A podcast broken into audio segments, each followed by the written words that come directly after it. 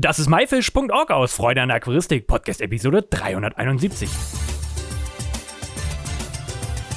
Hey zusammen, mein Name ist Lukas Müller und ich freue mich, dich heute wieder bei einer neuen Episode begrüßen zu dürfen. Heute habe ich den Dr. Ulrich Schlieven am Telefon und wir wollen heute etwas über die Wiener Leitlinien erfahren. Hallo Uli, schön dich hier zu haben. Wie geht's dir? Ja, mir geht's prima. Ich freue mich auch, dass ich dabei sein kann und die Wiener Leitlinien, die für mich und die Initiatoren von diesem Projekt äh, sehr wichtig sind, äh, hier in dem Rahmen vorstellen zu können. Ja, ich bin auch schon ganz gespannt, aber bevor wir dazu kommen, magst du vielleicht dich einmal vorstellen? Wer bist du und was machst du eigentlich so? Also ich bin äh, Ichthyologe, also Fischkundler und habe das große Glück, dass ich an der Zoologischen Staatssammlung in München, dem Naturhistorischen Museum von Bayern, äh, arbeiten kann und der Spezialist für die Fischdiversität bin, also für die Vielfalt der Fische.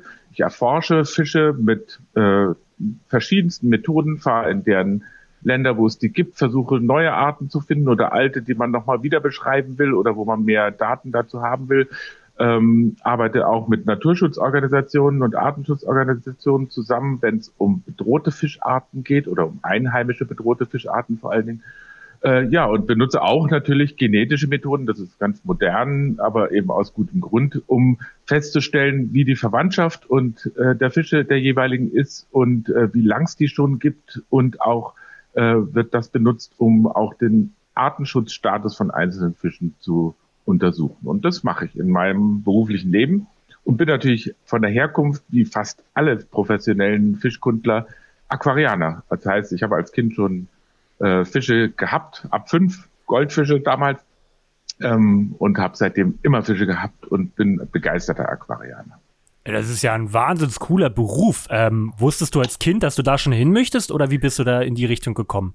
Ja, also tatsächlich, tatsächlich wusste ich das schon als Kind und es gab für mich auch keinen Plan B, also das wollte ich machen. Und ich habe einfach auch richtig viel Glück gehabt. Also ich habe mich natürlich bemüht, dann Bio zu studieren und ähm, äh, Zoologie und habe mich natürlich um die entsprechenden Kontakte bemüht, habe auch selber schon früh kleine Ideen gehabt, was ich erforschen wollte und hatte da auch immer das Glück, dass ich mit Leuten zusammengekommen bin, die mich da auch unterstützt haben. Und dann gab es tatsächlich diese Stelle, tatsächlich auch noch in meiner Heimatstadt München. Ähm, und die habe ich auch tatsächlich gekriegt, was äh, sicher auch Glück ist, weil es viele Leute gibt, die genauso begeistert waren von Fischen und auch gute Wissenschaftler und trotzdem leider keine Stelle gekriegt haben, weil es halt da nur sehr wenige gibt. Also ich habe einen Sechser in Lotto da gekriegt. Ja, definitiv. Was war denn so dein, dein Highlight, sag ich mal so, was du erforschen durftest? Gibt es da überhaupt eins? Oder gibt es da sowieso so viel? Also früher waren es äh, die Buntbarsche der Kraterseen in Kamerun. Dafür habe ich auch Geld bekommen, die zu erforschen. Bin da auf eigene Faust in den Urwald nach Kamerun gefahren und habe so winzige Kraterseen, wo es viele verschiedene Fischarten in winzigen Seen gibt, die auch dort entstanden sind, untersuchen dürfen mit Tauchen und mit verschiedenen anderen Mitteln. Äh, habe dort Kamerun sehr gut kennengelernt und das war einfach absolutes Highlight. Also im Regenwald zu Fuß nach, auf der Suche nach Fischen unterwegs zu sein, und das Land dabei kennenlernen zu dürfen, das ist natürlich ein absolutes Highlight. In den letzten Jahren arbeite ich hauptsächlich mit Grundeln, äh, eine extrem artenreiche Fischgruppe, also eine der überhaupt artenreichsten Fischgruppen von allen mit über 2000 Arten ähm, und arbeite da vor allen Dingen entlang der afrikanischen und der europäischen Küsten. Ja, nicht schlecht. Da bin ich schon ein bisschen neidisch. Aber heute wollen wir ja etwas über die Wiener Leitlinien erfahren und dazu musst du uns eigentlich mal ja, so ein bisschen ja, abholen und erklären, was die Wiener Leitlinien in der Aquaristik eigentlich sind und ähm, ja, wie wichtig sie für uns alle sind. Ja, also das, der Begriff Wiener Leitlinien an sich ist ja nicht sehr informativ, deswegen gerne etwas zum Hintergrund, wie es überhaupt zu dem Namen und dem Inhalt kam. Ähm, es gibt ja schon sehr lange Artenschutzbemühungen in der Aquaristik, also seit, sicher seit einigen Jahrzehnten. Also es sollte mal Victoria Seebuntbarsche äh, in der Aquaristik erhalten werden, weil die Fische im Viktoriasee alle bedroht sind durch das Einsetzen von einem großen Raubfisch, dem Nilbarsch. Und so gab es ähnliche Artenschutzinitiativen in der Aquaristik, die auch gut gemeint waren, aber die letztendlich bis auf eines, soweit ich das weiß, äh, fast alle gescheitert sind, weil es einerseits nicht gut aufgesetzt war. Also es waren äh, viele Projekte dabei, die, die haben halt sich dann Fische be, äh, besorgt oder hatten die schon und haben die nachgezogen und dann sind die Personen irgendwie, die da anfänglich hoch motiviert sind, äh, waren, sind dann sozusagen äh, verloren gegangen, weil sie entweder das Interesse verloren haben oder keine Unterstützung gekriegt haben äh, oder weil sie auch angegriffen worden sind, dass es unprofessionell wäre, wie sie es machen. Und äh, so sind eigentlich fast alle dieser Initiativen äh, im Sande verlaufen. Und jetzt gab es kürzlich, also vor ein paar Jahren, neue Initiativen auch von der Deutschen Zivilgesellschaft aus, wieder was aufzusetzen. Und da war ein Treffen in Tannhausen äh, vor ein paar Jahren, äh, wo es wieder darum ging, wie können wir Artenschutz in der Aquaristik gut machen. Und ähm, sagen wir mal so, da, waren ein, da war der Michael Köck dabei, der hat ein sehr erfolgreiches Hochland-Kerbflings-Artenschutzprojekt durchgeführt in Mexiko, ähm, was wirklich begeisternd war, weil, weil es halt funktioniert hat und weil es äh, verschiedene Aspekte, die vorher sozusagen kritisiert worden sind, ähm, in den Griff bekommen hat.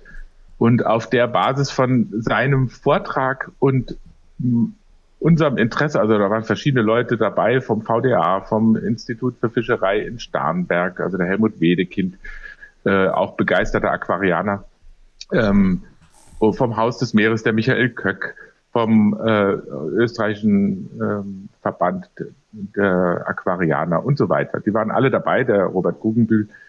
Ähm, und wir haben uns irgendwie das angehört und haben irgendwie drüber nachgedacht im Nachgang zu dieser Tagung, dass wir irgendwas tun müssen, um das so ein Artenschutz, so ein aquaristisches Artenschutzprojekt, wenn man das aufsetzen will, dass man das in irgendeine Form gießen muss, dass jeder weiß, woran er sich denn orientieren kann, wie man ein gutes Artenschutzprojekt macht, das auch, und das ist der entscheidende Punkt dabei, dass auch von Nicht-Aquarianern, also von Naturschutzorganisationen, von Behörden und so weiter, äh, anerkannt werden kann, weil es einfach bestimmte grundsätzliche äh, Richtlinien beachtet, die eben für Artenschutzprojekte heutzutage wichtig sind. Und dann haben wir beschlossen, wir treffen uns einmal und der Treffpunkt war das Haus des Meeres in Wien ähm, und bringen Aquarianer äh, zusammen, die professionelle Erfahrung haben eben in der Zucht vieler Fischarten, äh, bringen zusammen äh, Wissenschaftler, die einfach Ahnung haben von der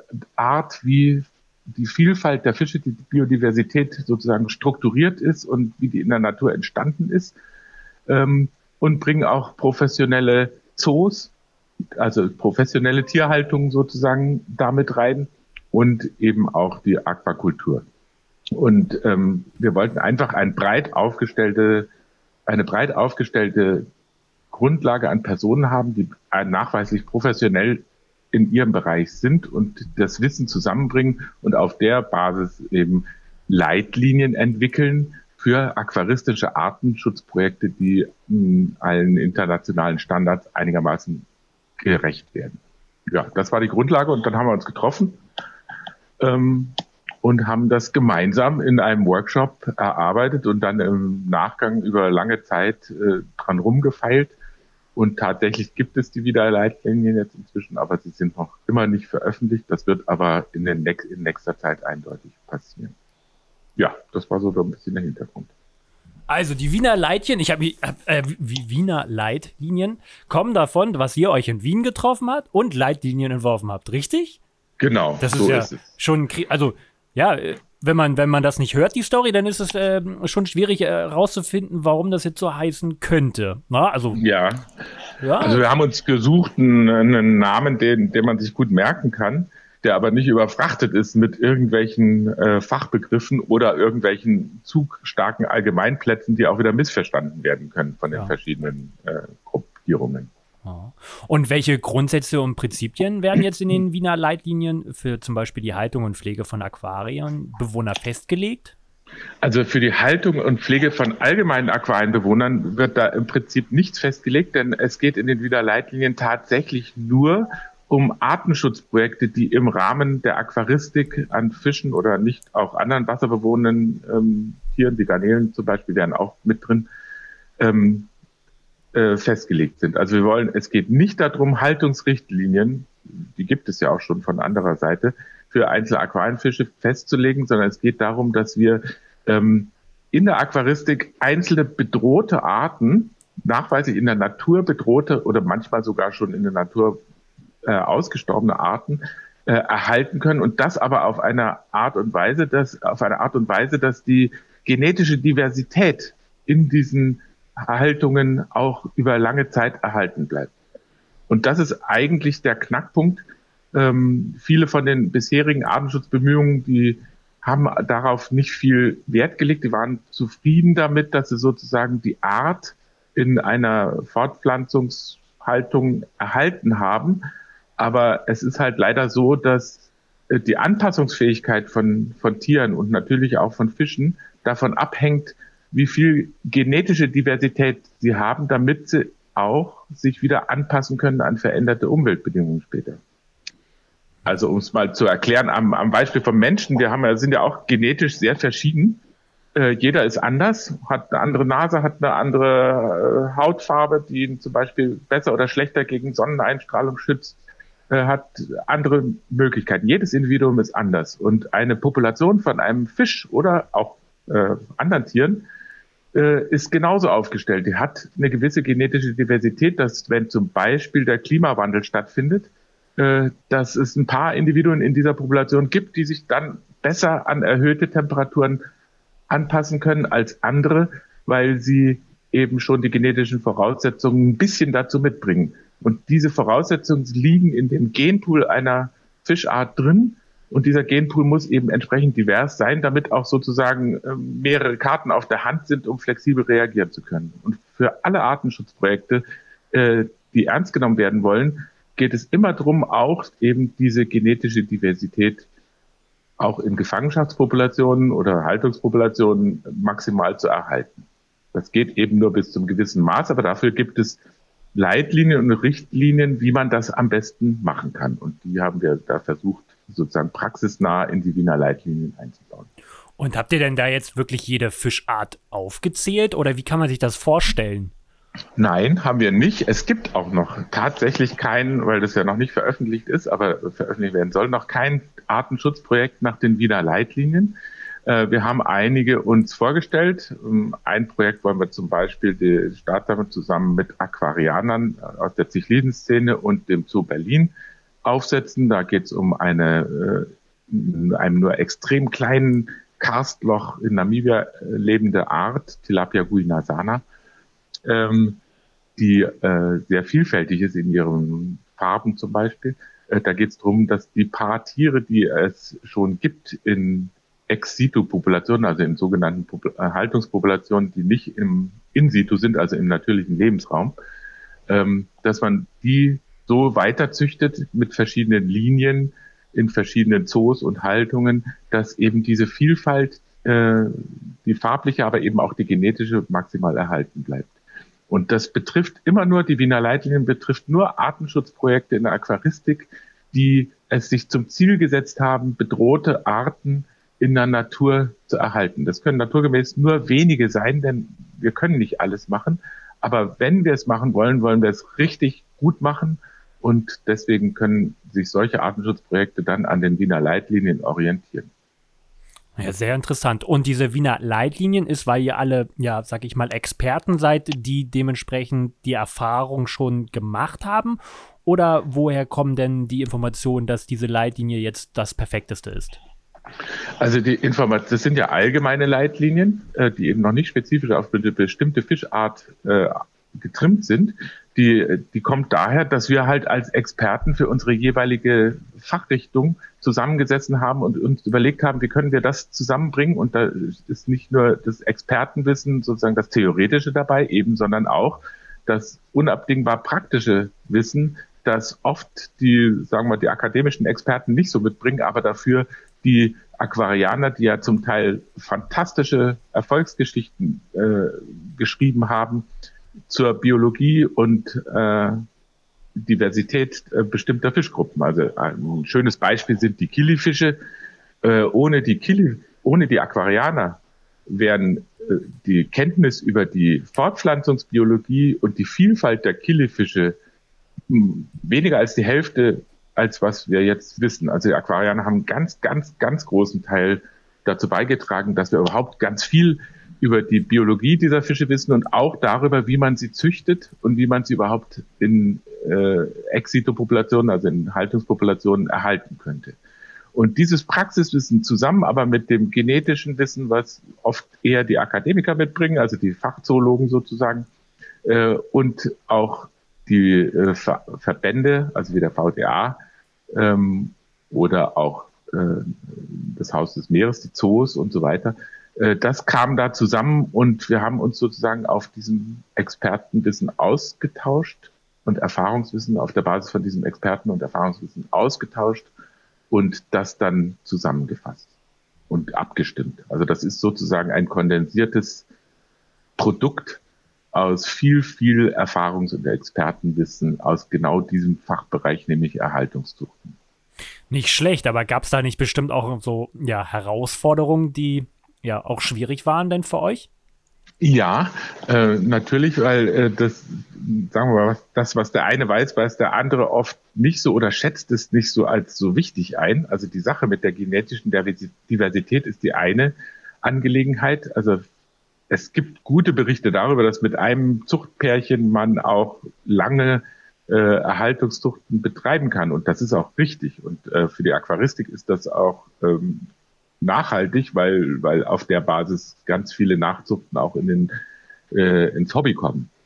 Aber eben, wenn man im Kopf hat, dass es eigentlich dazu dienen soll, später auch wieder Ansiedlungsprojekte in den Heimatländern, und das ist der zweite wichtige, wichtige Punkt der äh, Wiener Leitlinien, wenn man das unterstützen will, dann muss man eben diese genetische Diversität auch erhalten. Und das geht nicht, wenn man äh, sozusagen immer nur auf eine ganz bestimmte Art mit den Nachkommen eines Pärchens so weiter züchtet, dass die geringe genetische Diversität, die da schon in den, nur einem Nachzuchtpaar sowieso drin ist, äh, dass die nicht noch weiter eingeschränkt wird über mehrere Generationen. Aber dazu gibt es Tipps und Kniffe, wie man das sozusagen maximal erhalten kann.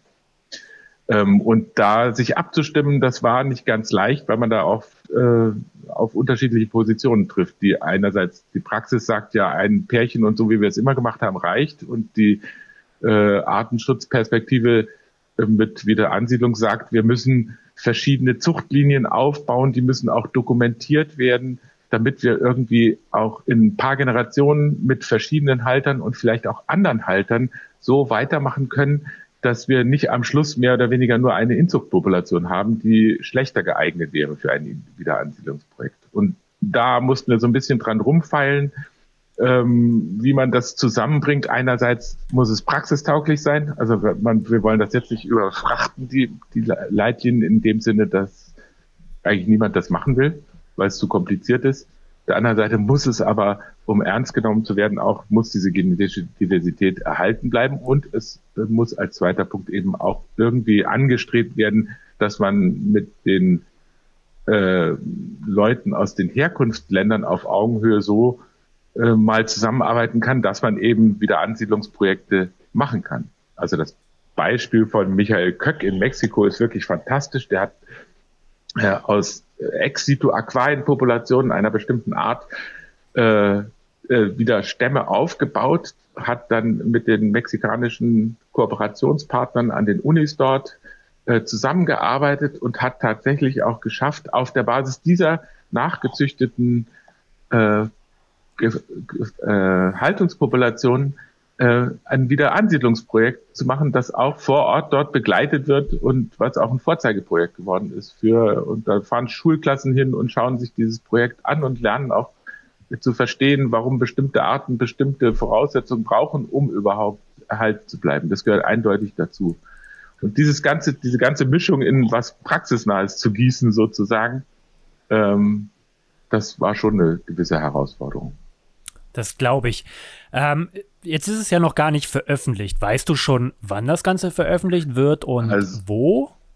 Ja, also eigentlich hätte das schon veröffentlicht sein müssen, aber das ist wieder so ein gewisses Abstimmungsproblem. Aber wir streben an, dass wir letztendlich die Leitlinien äh, über eine äh, Website beziehungsweise über, über die einzelnen Institutionen, die das unterstützt haben, ansteuerbar machen als PDF letztendlich ähm, so dass jeder dann leicht nach, äh, nachlesen kann, wenn er Wiener Leitlinien eingibt oder äh, Vienna Guidelines. Wir haben das auch auf Englisch durchformuliert, äh, damit es auch sozusagen mit den internationalen Partnern, die möglicherweise bei solchen Artenschutzprojekten damit reinkommen, äh, dass das auch gut funktionieren kann, ähm, wo man das ganz einfach finden kann. Und entweder, also es müsste dann relativ einfach über, über das Googlen funktionieren.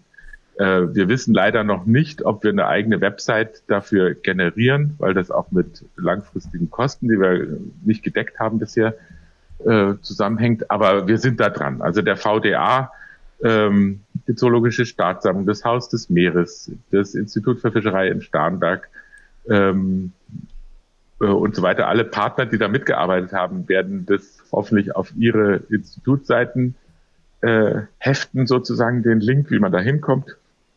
Äh, und wir hoffen vielleicht auch eine eigene URL dazu zu finden, die dann einfach sowas wie Wiener Leitlinien oder Vienna Guidelines heißt. Sind diese Wiener Leitlinien denn jetzt fertig oder müsstet ihr euch vielleicht sogar nochmal zusammensetzen, um ja, sie weiter auszuarbeiten, um Neues hinzuzufügen? Also sie, die Leitlinien sind fertig, definitiv. Ähm, was es ist in ein Teil dieser Wiederleitlinien soll auch die Art, wie man ein Zuchtbuch führt, äh, beinhalten. Ein Zuchtbuch ist letztendlich die Dokumentation, ähm, welche Fische welcher Linien bei welchem Halter sind und welcher Ort, äh, Artkoordinator äh, sich um die jeweilige Art kümmert. Ähm, das wird jeweils separat für die einzelnen Fischarten gemacht und wird nicht allgemein veröffentlicht. Aber diese Grundprinzipien der Zuchtbuchführung, die soll dynamisch sozusagen weiterentwickelt werden, aber die Leitlinien an sich nicht. Also falls es mal Änderungen gibt, werden wir, werden wir das zwar abstimmen in unserem Konsortium sozusagen und das eventuell leicht verändern, aber da wird, im Prinzip sind die so fertig, wie sie sind. Jetzt sagst du, das ist ja eigentlich ähm, ja für ähm, Gruppen, die jetzt Artenschutz betreiben möchten, aber kann auch der einzelne Aquarianer am Ende auf diese Leitlinien zurückgreifen, um zum Beispiel, ja, ähm, Tiere, die bedroht sind, selber privat nachzuziehen und das zu dokumentieren? Äh, kann er im Prinzip ja, aber er wird sich, also damit das Sinn macht, braucht er ja mehrere Aquarianer und nicht nur seine eigene Erhaltungszucht. Das heißt, wenn er oder die äh, Aquarianerin dazu ein Zucht nach Erhaltungszuchtprojekt für eine bestimmte Fischart initiieren will, dann wird die Person nicht darum rumkommen, sich äh, mit anderen zusammenzutun, ähm, um nach den Wiener Leitlinien ein spezifisches Artenprojekt äh, aufzusetzen. Das kann die Person dann nachlesen in den Wiener Leitlinien, wie das am besten aufzusetzen wäre. Äh, dazu muss er auch gar nicht, muss gar nicht, äh, müssen gar nicht das Koordinationsteam der Wiener Leitlinien irgendwie gefragt werden, sondern da reicht es sich sozusagen selbst zu verpflichten auf die Prinzipien der Wiener, Leitlinie und versuchen, so einen Artenschutz aufzusetzen. Aber in der Regel wird es wahrscheinlich so funktionieren, dass man schon in Zusammenarbeit mit den Fachspezialistengruppen, also wie zum Beispiel der Deutschen Killfischgemeinschaft oder ähm, ja eben den Spezialistengruppen sich zusammentut um Gleichgesinnte zu finden. Denn es wird auf Dauer wahrscheinlich nicht möglich sein, eine einzelne Person ein Artenschutzprojekt vollständig durchführen zu lassen, weil dazu einfach äh, eine Langfristigkeit gewährleistet sein müsste, die immer dann nicht gewährleistet ist, wenn ein Ausfall passieren kann. Und ein Ausfall heißt äh, zum Beispiel, wenn das Interesse der Person erlischt oder die Person krank wird, ähm, dann ist plötzlich das ganze Artenschutzprojekt gestorben. Und das kann nicht ernst zu nehmen sein von den internationalen Organisationen, die auch ja auf uns Aquarianer schauen und schauen, produzieren wir da jetzt sozusagen nur äh, heiße Luft und Wunschdenken oder wollen wir tatsächlich äh, in Zusammenarbeit mit den Herkunftsländern letztendlich auch äh, einzelne Projekte auf den Weg bringen, die nachhaltig sind. Und nachhaltig heißt einfach, es muss auch ein Backup da sein und verschiedene Linien geführt werden. Und dazu braucht es immer ein paar mehr Leute. Hm, verstehe. Und ähm, wie kann, können wir Aquarianer, ähm, sag ich mal, das Projekt auch unterstützen? Ähm, Im Moment einfach dadurch, dass man sich tatsächlich versucht, äh, mit den Spezialistenorganisationen zusammenzutun und äh, Initiativen für einzelne Artenschutzprojekte versucht auf den Weg zu bringen. Also zum Beispiel, wenn man, was weiß ich, ich, ähm, ich kann mir vorstellen, es gibt Aquarianer, die sich zum Beispiel um eine bedrohte europäische Fischart im Süßwasser besonders kümmern möchten. ähm, weil sie wissen, die ist wirklich extrem bedroht. Da gibt es ja ein paar, gerade im Süßwasser, zum Beispiel griechische Minigrundeln äh, oder irgendwas anderes. Ähm, und dann würde ich mich versuchen, tatsächlich mit den Grundelspezialisten übers, über die normalen Plattformen zu verbinden und so ein Artenprojekt versuchen anzuschieben. Und dann sich natürlich auch ein oder mehrere Partner suchen, die die entsprechende Expertise mitbringen, was diese Art und die Genetik dieser Art, also die genetische Vielfalt dieser Art mitbringt. Ähm, das ist sicher ein, eine relativ große Hürde, aber der einzelne Aquarianer oder der einzelne Aquarianerin äh, ist am besten damit bedient, wenn sie sich dann an die jeweiligen äh, Gruppierungen wendet, die meistens ja schon in die Richtung äh, Ideen haben und auch ein Netzwerk betreiben. Okay, sehr gut. Und äh, wenn ich jetzt weitere Informationen darüber haben möchte, ich meine, es ist jetzt noch nicht veröffentlicht, finde ich schon weitere Informationen irgendwo im Internet oder irgendwo darüber? Leider noch nicht, aber es wird hoffentlich sehr zeitnah so sein, dass wenn man äh, unter Wiener Leitlinien googelt, dass man die Informationen dann auch einfach findet. Wir bemühen uns sehr, das äh, zu schaffen. Wir sind, wie gesagt, kein Verein oder irgendein offizielles Organ. Wir sind einfach eine Gruppe von Experten, äh, die sich zusammengetan haben. Und wir äh, kämpfen tatsächlich im Moment damit, das auf irgendeine Art veröffentlicht zu kriegen, dass es dann auch nachhaltig einsehbar ist im Internet und nicht wieder nach kurzer Zeit verschwindet und auch eben abgestimmt ist mit allen Partnern. Und da hakt es leider, aber ich denke, dass es in den nächsten zwei Monaten soweit sein wird. Ja, da freue ich mich auf jeden Fall schon mal drauf. Hast du vielleicht noch was, was du unseren Zuhörern gerne auf den Weg geben möchtest? Ja, also ich denke, ähm, äh, das Wichtigste ist das, was mich auch selber in die Wissenschaft mit den Fischen getrieben hat, äh, ist sozusagen die Vielfalt der Arten wirklich in ihrer Ganzheit über die Aquaristik auch äh, erforschen zu wollen. Und dazu gehört eben inzwischen auch eine Verantwortung dafür übernehmen zu wollen, dass, dass wir nicht nur äh, Wildfänge zum Beispiel kaufen und ein paar Generationen haben, sondern uns für solche Artenschutzprojekte engagieren wollen.